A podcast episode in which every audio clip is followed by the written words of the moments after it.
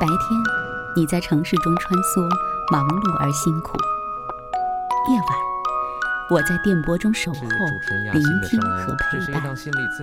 我们总是脚步匆匆，来不及收拾，这个城市每个角落就堆满了掉落的故事。我和你一起，在城市的夜色里寻找并珍藏你的悲喜。今晚，我和你。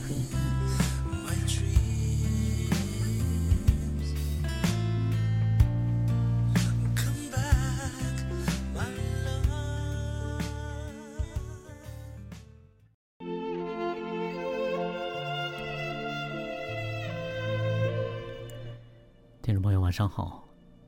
调频一百点六中波幺幺二五，武汉经济广播，每天晚上二十二点到二十三点，这一个小时的时间，今晚我和你节目，还有主持人亚欣，会准时的来到大家的身边。这一段时间，大家一直都在都在抗洪，呃，就像。前几天节目当中跟大家说到的，呃，其实要要做好这块的心理调试，首先要做到的是接纳，就是对于啊上天有时候我们不可控的事情，我们采取的真的不是去啊去抵抗，或者说去啊在发生的事情上做任何的这个裁剪啊抵抗，只会带来我们痛苦的可能内在的很多不舒服情绪的延续。所以我们首先要做的是接纳，那么第二就是安排好自己的日常的生活，它是我们其实是给我们最强大的一个心理支撑的一个一个内容。呃，说心理支撑、心理调试，它不是一个空的，它是跟我们的生活息息相关的。所以在我们每一天的这个这种状况之下，我们每一天的生活，去把它这个按部就班的，或者说我们去想尽办法的让让日子、让工作能够正常的进行下去。那我们拿出了这样一个积极应对的自己，就是其实就是我们心理调试最需要做的事情，就是你在这些啊外在发生了这些事情的时候，你拿出了怎样的自己，这是我们需要去做的。至于像这个每天做好出去啊这个烫了水的朋友，做好这个消毒啊，做好卫生啊等等这一块的工作是必须的。然后我们每天的储水呀，我们每天的这个日常必需品的我们的采购要注意安全等等这一块东西做得好的话，其实不存在说哎我们需要去做大量的什什么这个心理干预的工作。我们在在外在不可控的事情发生之后，我们需要做的就是拿出一个积极应对、沉稳的去好好生活这样的自己，就是对外在最好的一种回应了。今天呢，依然是对昨天电话的个案所做的拓展和延伸，啊，我们呃精选出来的文章跟大家一起来分享，呃，所以今天的第一篇文章叫做《认清婚姻里的想象与现实》。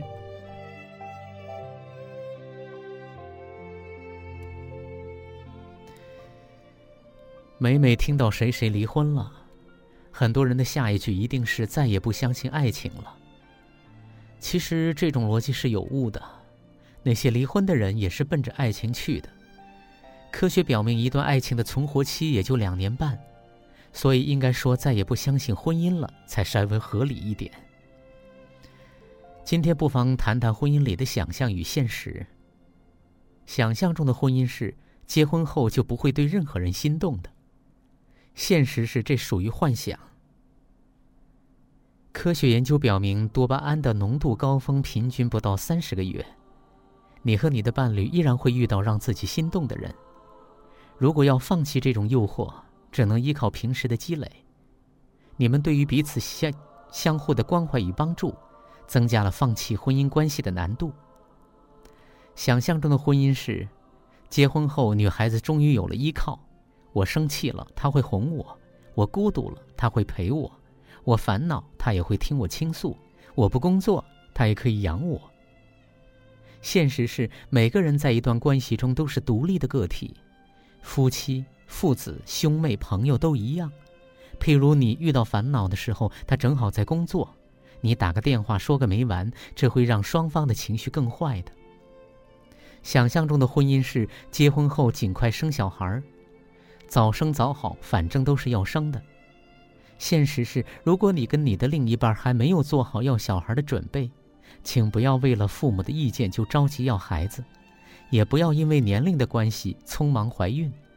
请相信，一个新生命的到来绝对是人生中最大的一件事情，绝不是添一双筷子那么简单的事儿。想象中的婚姻是结婚后可以接受和对方的父母住在一起，爱他就要爱他的家人，包容对方的一切。现实是社会关系应该是以夫妻关系为本问的，两人结婚之后是一个独立的小家庭，夫妻二人才是彼此的依靠和保障。而不是父母或孩子，基于这个情况上的夫妻感情和大家庭关系才是健康有序的，才不会出现婆媳交恶、翁婿交战这些不可思议的问题。切记，一个家只能有一个女主人。想象中的婚姻是嫁个有钱人，少吃十年苦；娶个白富美，少奋斗十年。现实是，如果你需要钱，你可以嫁或者娶一个富有的人，但不要把财富当作唯一的标准，还要记得他的钱只有他才有支配权。拥有物质条件的前提是我爱你，所以我愿意。想象中的婚姻是，老婆会照顾好家里的一切，会做好饭、洗干净碗、烫好衬衣，把房间打扫得明朗整洁，时不时的还会切个水果送到我的电脑旁。现实是你找的是老婆，不是妈，也不是保姆。都什么年代了？扪心自问一下，他的工作比你轻松吗？他面对社会的压力比你小吗？没有他的工资，你们的家可以正常的运转吗？想象中的婚姻是我看上了一条价值半个月工资的裙子，他就会偷偷的买下来给我惊喜。我们每年都要出去旅行。每个周末都要去高级餐厅吃烛光晚餐，所有的节日我都会收到珍贵的礼物。他会把工资卡给我，我想怎么花就怎么花。现实是，婚姻关系从某种程度上来说更像是合伙人的关系，家庭是你们的项目，如何让这个项目收获大于支出是首先考虑的。你们必须有一个家庭账户，以防不备之需。一个家庭要面对的开支会比一个人更多一些。想象中的婚姻是，天哪！想到以后和可人在一起，感到在一起过就会觉得幸福。身材好到爆，穿衣服也很潮，说话也很有趣，不管他做什么都觉得很可爱。现实是，婚后你会发现他也是会放屁拉屎、打嗝打呼噜的人。百分之九十的梗儿都是用了又用的。李敖说着说，看到胡因梦坐在马桶上龇牙咧嘴，完美就被打破了。这是一个很平常的生活场景，你也会一睁眼发现他有眼屎和口气。所以，婚姻是会让你的爱人褪去光环的。你准备好了吗？想象中的婚姻是我生气了，想说什么就说什么，反正夫妻都是床头吵架床尾和。吵架解决不了问题的话，就冷静一下，来一场冷战好了，看谁敌得过谁。现实是讲狠话确实很过瘾，但是真的很伤感情。不会说完就完的，你说一句狠话，对方会有一句更狠的话回敬你，如此恶性循环，几乎不可能理清对错的。想象中的婚姻是每个人都有不完美，如果他爱我。结婚后，他自然会为我改变，不是说婚姻是两个人的磨合吗？也就是说，必须有改变。现实是你先问一下自己，能不能为了他改变自己的某些习惯，比如他喜欢周末在家吃饭，然后一起爬山，然后回家一起做简单的晚餐。吃完饭，他可能想玩一下游戏，而你希望的是周末出去吃一顿，然后逛街。逛完街，再挑个有情趣的小店吃一餐，接下来是一场电影。谁来做妥协？谁来磨合谁？不要想着去改变一个人，只能思考如何愉悦的求同存异，彼此都很舒服。所以，婚姻不是坟墓，也绝不是天堂。婚姻是铁打的家长里短流水的日子，也是两个人共同成长的土壤，且行且珍惜。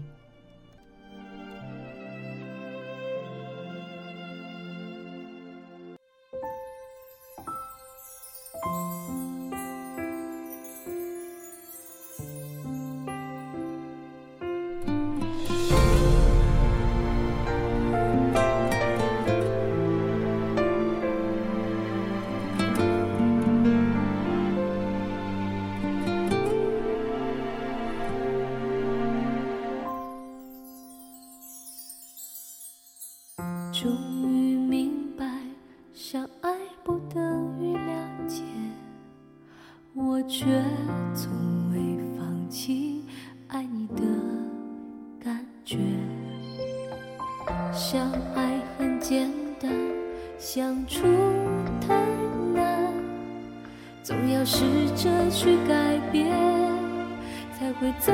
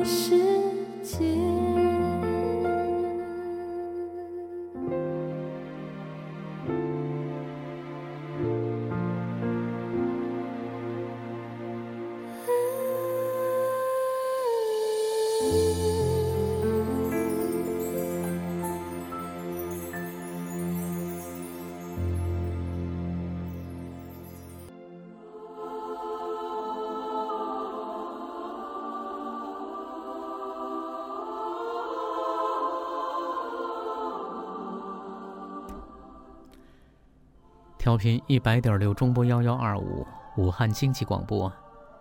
今晚我和你节目继续为大家送出，我是主持人亚欣。别忘了，咱们啊，这个周日啊，依然是免费的公益性的沙龙，依然是说说我们的团队。很多今晚我和你节目的听友，可能对今晚我和你心灵成长团队，呃，听说过，但是并不了解。它是怎么运作？它的构架是什么样子的？那么它所运作的内容，啊，跟大家互动的内容，上课的内容到底是什么？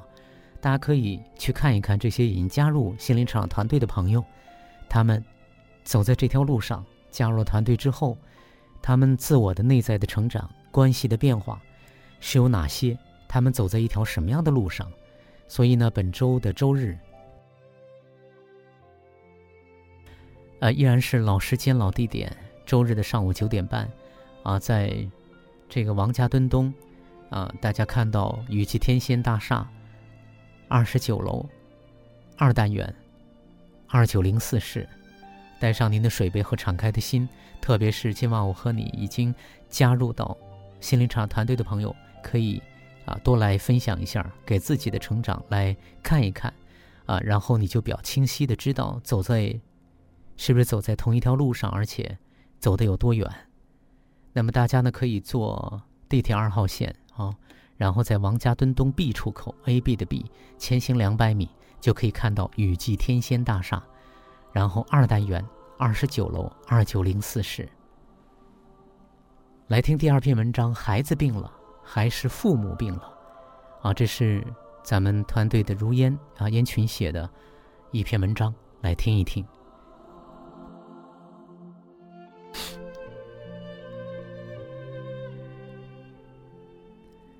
海灵格二零一六洞见孩子的灵魂杭州工作坊的第三天上午，第一个个案的案主是一位男士，议题是女儿患有自闭症，夫妇二人多方求医无果，这次一家三口同时来参加这次海灵格夫妇的工作坊，希望大师能够疗愈女儿，使家庭和谐。海灵格首先请上了一位妻子代表，站在案主对面的舞台另一侧。妻子代表一上台就开始后退，眼睛看向地面，无视对面的案主丈夫。紧接着，海林格请上一位女儿的代表站在夫妇二人中间。这时，妻子代表开始迅速的后退，直接退到舞台最外侧的幕布的后面，而女儿的代表则全身抽搐，一会儿前后摇摆，一会儿原地打转，左侧肩膀、手臂倾斜下垂，神情痛苦。但案主和妻子代表并没有向女儿移动，只是满脸的痛苦无奈。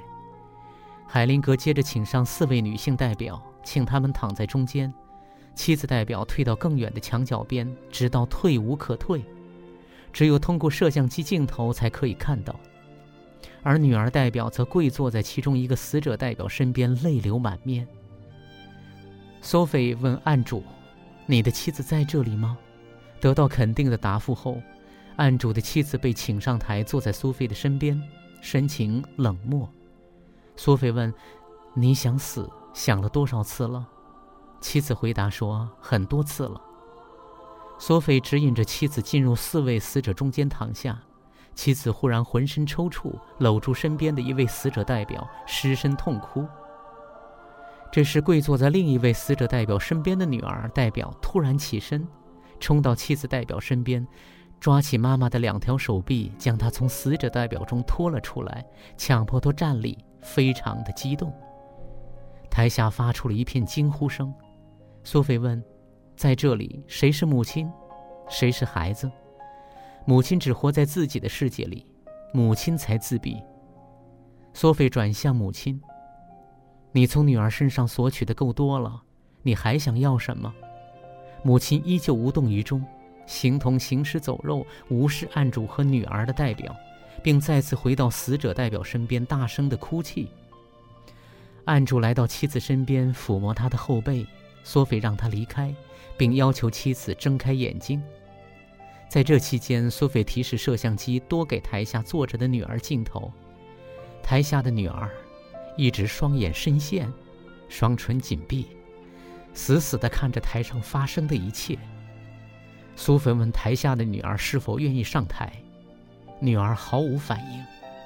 苏菲问女儿代表是何感受，女儿代表回答说无奈。个案就此打住。苏菲说只能到这里，就到这里。最后加了一句：问题的关键在母亲身上。对于女儿来讲，你们让她这样待着就好。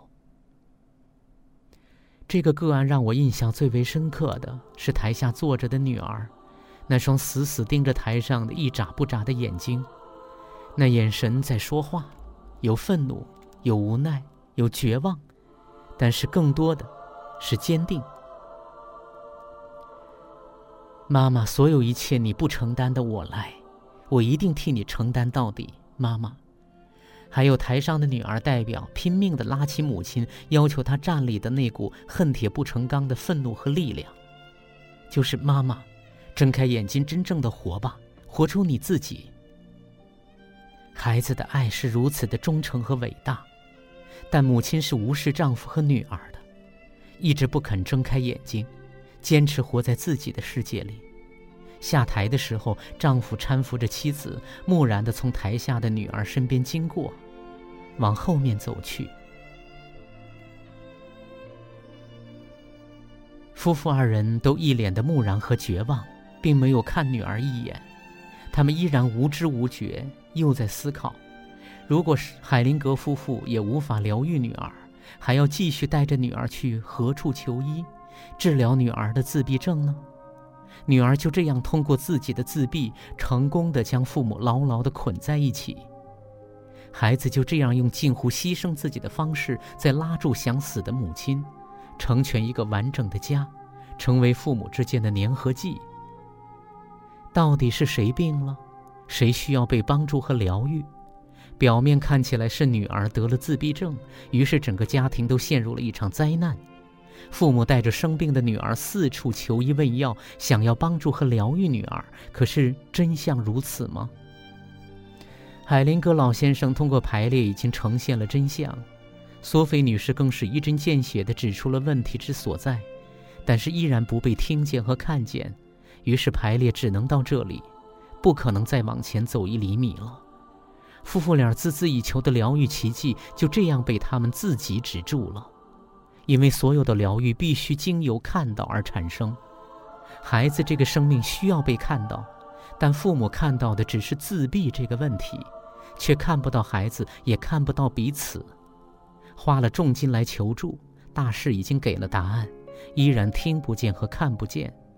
因为他们只要解决问题，就是女儿的自闭症的问题，他们不觉得自己有问题，依然以女儿的拯救者自居。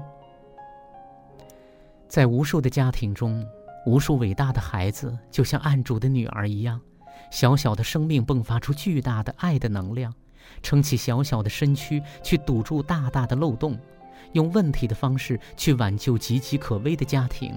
使无法连接的父母聚焦在自己的问题上，让千疮百孔的家庭的小船继续航行。他们呈现出来的问题可能是学习障碍，可能是暴力倾向，可能是情绪控制问题，各不相同，但实质一样：替父母、替家庭在生病，因为他们以孩子的智慧洞悉了父母的秘密。他们只关注问题，他们只有在解决问题的时候才会齐心协力的。父母们，你们能洞见孩子爱的灵魂吗？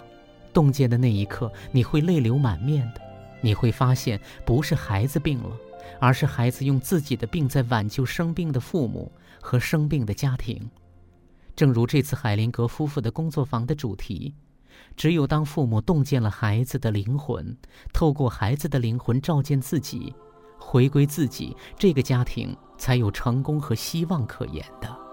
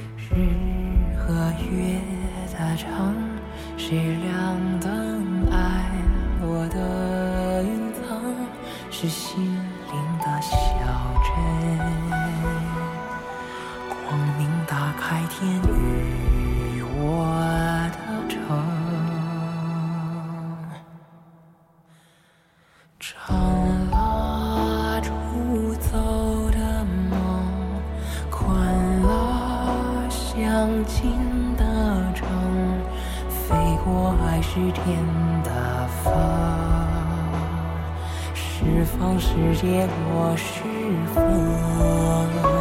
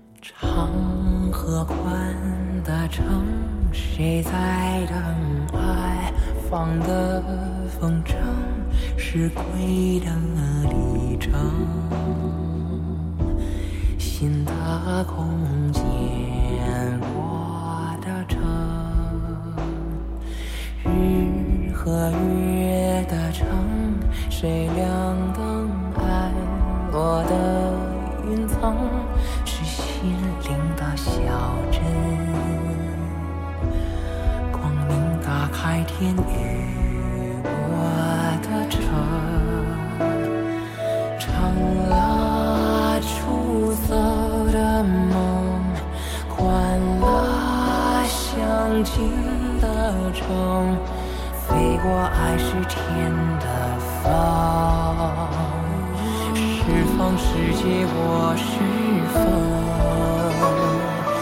阳光穿云出征，与你心灵搭档，解开人生的方程。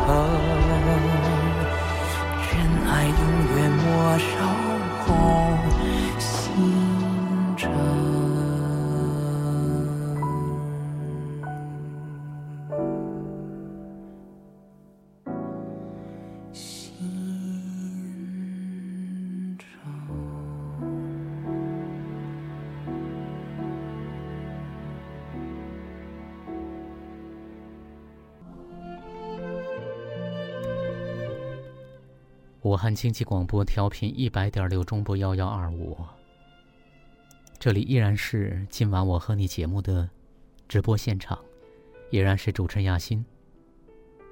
在话筒前和大家继续分享文章，是对昨天电话的个案做的拓展和延伸。这也是接下来这篇文章是给昨天的电话的朋友啊写的文章索引之后拓展出来的一篇文章：三口之家爱的四部曲。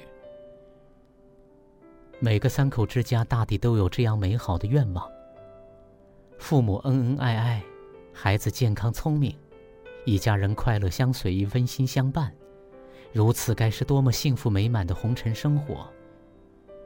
只可惜很多的家庭是夫妻之间矛盾重重，彼此渐行渐远，孩子成长过程状况不断，于是每个人都轻松不起来，只剩下拼尽全力能将日子努力的过下去。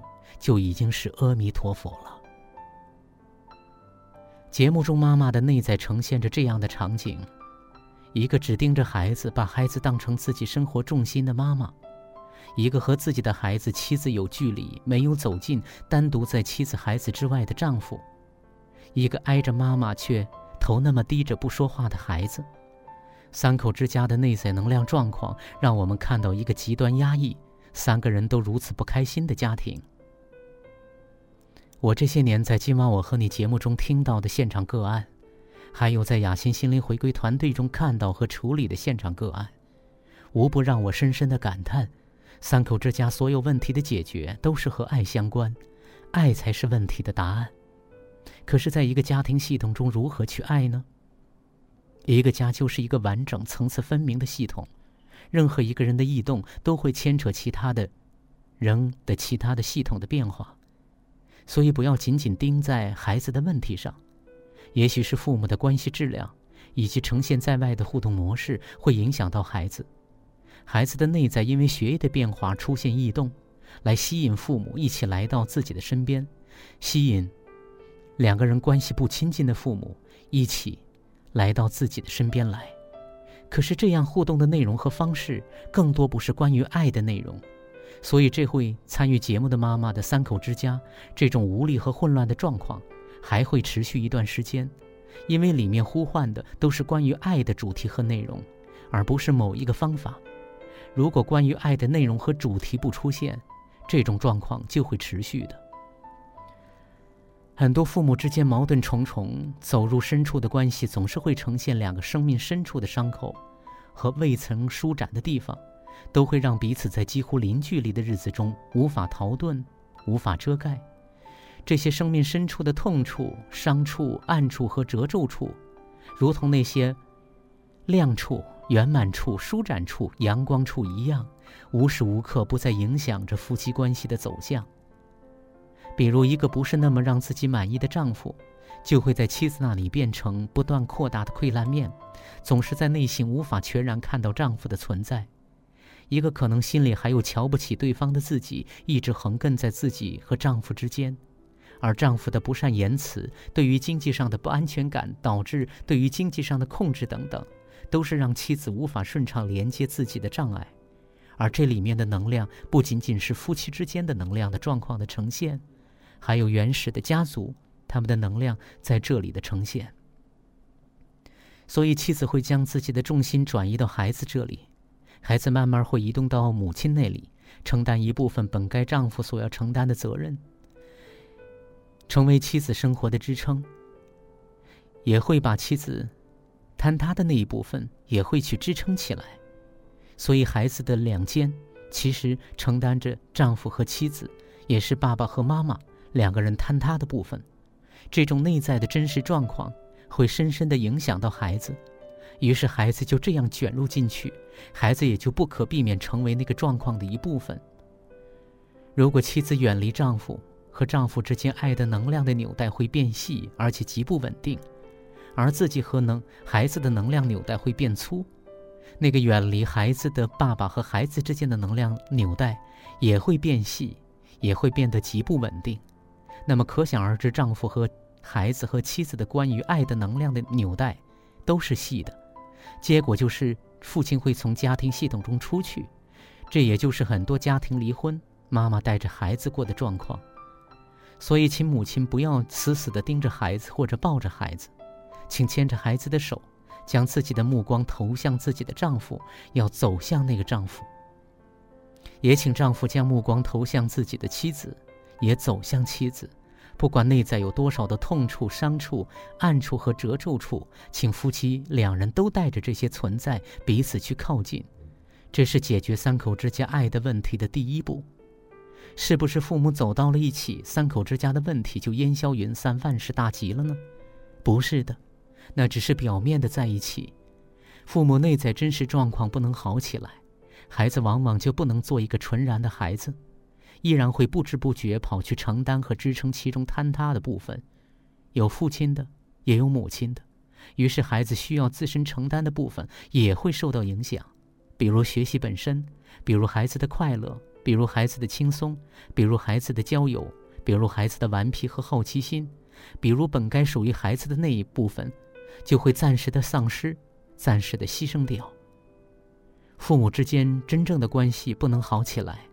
牺牲和丧失的时间就会越长，所以想要孩子开心，父母之间要开心，父母之间就要好好的去爱和分享彼此。借助孩子的学习问题，可以帮助夫妻之间多商量孩子的状况，多一起想办法，互相理解并配合着出现在孩子的陪伴过程。如果夫妻之间不是互相指责和埋怨，而是互相的理解和互相取长补短。互相轻松惬意地出现在孩子的每一天里，想必那个低着头不说话的孩子的内在一定会很快地松弛下来，一定会绽开笑脸，看向自己的父亲和母亲。夫妻在一起后，夫妻关系的经营、夫妻关系的改善、夫妻二人的亲密、夫妻之间深度的爱的连接，是解决三口之间爱的第二步。所以，很多孩子出现的问题，基本上都是引导着母亲去到孩子的父亲的身边，或者吸引父亲去到母亲的身边。父亲要去深深的接纳自己的妻子，夫妻之间要真的靠近，并且彼此的支持，夫妻之间亲近了，能量顺畅了，孩子的内在才会轻松，才会做自己。这是一个方向，可是路途并不是那么轻松。因为涉及到父母内在的受伤小孩的陪伴和滋养的问题，认领自己的内在受伤小孩，带着他们回到空性慈悲、懂得包容的生命本源的家里，这是解决三口之家爱的问题的第三步。当我们有能力去认领、陪伴、滋养自己的受伤小孩，我们也就有能力、有力量走在真正去亲近伴侣和孩子的路上的。看到人存在，特别是另一半的存在，你就会发现，无论怎样。出现问题，你都会和那个存在的人在一起，而不是和问题在一起。那个存在是独特而美好，不管对方说什么、做什么，你都知道那个存在一直在那里，不是表面的呈现，而是一个稳定、独特，可能连自己都不认识的存在，始终如一在关系中滋养着、付出着，也享受着来自自己这个存在的滋养和爱。那么，三口之家爱的能量的连接会非常的稳定和牢固，因为那个时候爱的能量的连接本身也是一个爱的存在。这是解决三口之家爱的问题的第四步。每一步其实是每一个境界，有着不同的美好的风景，而不断的下潜的每一步会面对越多，可是我们看到的风景会越来越多，越来越丰富，越来越美好。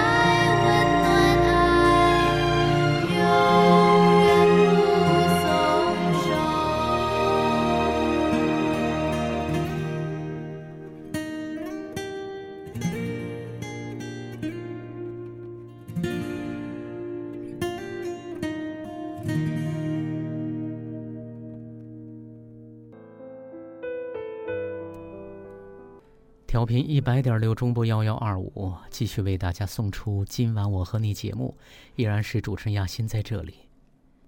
今天是对昨天电话的个案做的拓展和延伸，也别忘了本周日我们的沙龙，说一说我们的团队。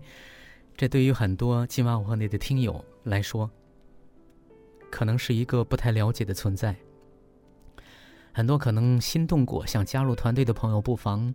啊，趁这个机会去了解一下今晚我和你心灵成长团队，它的构架、它的构成，以及它每一个学员加入进来之后他们的成长分享。所以本周日的上午九点半，在汉口王家墩东，呃，雨季天仙大厦二十九楼，呃，二单元二十九楼二九零四室，啊，大家可以一起去分享。大家如果坐车的话呢，可以坐地铁啊，转地铁二号线，然后呢，在王家墩东 B 出口 A B 的 B 前行两百米就可以看到雨季天仙大厦，在二十九楼二九零四室。第四篇文章：孩子是父母天然的心理咨询师。确实，孩子真的是伟大的灵魂，孩子也是爱的使者，他们的内在远比我们的父母可能爱得更纯然。他们爱的力量也不比我们任何父亲或者母亲的力量要小。来听吧，这是陈婷的文章。那天我在做课件的时候，他在在笔记本上画了一个八卦图。六岁的儿子看到了，很惊喜的说：“妈妈，你画的是什么？是不是太极图？”我在《功夫熊猫》里边见过。我没有想过要刻意给他讲关于心理学的事情，但他总是对某些东西特别的好奇。也许这是一个很好的时刻，于是我决定用他可以听懂的语言跟他做一次交流。我说：“对的，儿子，这个就是你在电影里见过的太极图。这个圆代表一个整体的妈妈，白的这一部分是好妈妈。”黑的那一部分呢是坏妈妈，好妈妈和坏妈妈组成一个整体的妈妈。儿子很兴奋，妈妈，我也要画自己。于是他拿起笔在白板上也画了一个八卦图，模仿我说：“妈妈，白的这一边呢是我爱妈妈，黑的这一边是我生气发脾气的时候。”我说：“哦，那你能不能接受好妈妈和坏妈妈都是同一个妈妈呢？”儿子说。嗯，可以的。我说，那你能不能接受并喜欢自己有生气和发脾气的那一面呢？儿子说，不想，生气是不好的，我不想要。我说，嗯，是的，生气的感觉确实不舒服，让人不想要它。那我们假设一下，如果有一个小朋友无缘无故的抢你的玩具，你会生气吗？儿子说，会。我说：“那假如你不会生气的话，会发生什么呢？”儿子说：“我知道了，生气也是好的，它可以保护我的玩具不会全部被抢走。”我说：“那现在你能接受自己有生气的那一面吗？”儿子回答说：“可以的。”接下来，我们用同样的方式探讨了关于害怕和伤心两种情绪。我忽然想起。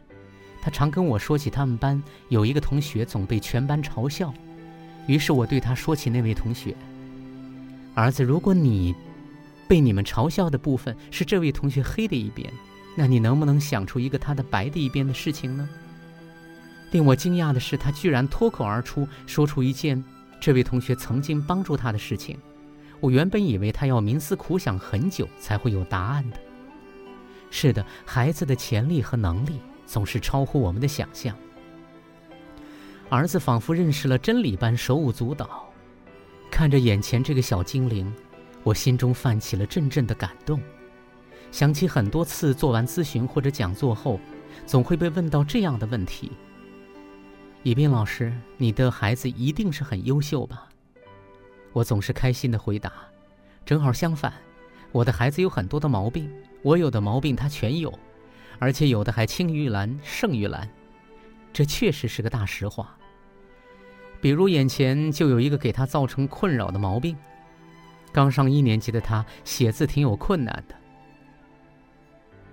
写字课上总是最后一个才写完，甚至有一次，因为没有写完，不得不放弃下一节的音乐课，这是一件很挫败和沮丧的事情。我心疼他要独自一个人在学校承担这些压力，同时我极力的想要帮助他提高速度。有一天，我看着他那努力、想要快却快不起来的笨拙的样子，瞬间穿透了我的心，因为那一幕是那样的熟悉。是的，那一刻我看到了儿时的自己。我小时候就是一个特别典型的慢孩子。记得妈妈常用这样一句话形容我：连走路都怕踩死了蚂蚁。哥哥带我玩时有经典的一幕，他总是把我远远的落在了后面，然后在前面连连跺着脚喊：“妹妹，你快点，快点！”慢几乎涵盖了我所做的每一件事情。而每当因此，被责难训斥的时候，我总感觉到很无辜。我很慢吗？我怎么觉得我已经很快了？想不通，很无奈，很委屈。后来在学习心理学的路上，遇见几位恩师，说我在感受力和领悟力上很有天赋。现在我知道，这感受力的天赋跟我当年的慢是分不开的。是的，因为慢，才可以体验着生命，去链接周围的世界。因为慢，我才可以感受自己的内心和世界的关系。现在，当我在自己的孩子身上看到曾经的自己，我知道，那个小小的女孩还在渴望着被妈妈接纳和认可。现在，现在的自己可以接纳那个曾经被贴着慢飘肩的自己吗？如果自己都做不到，又如何能期待妈妈做到呢？如果自己做不到，又如何真实的去接纳眼前这个有着同样毛病的自己呢？我走进内心，去连接自己，去感受小女孩的感受，去陪伴她，给予她爱的力量。当我处理好自己跟自己的关系，儿子的问题依然在，但已经不再是困扰我们了。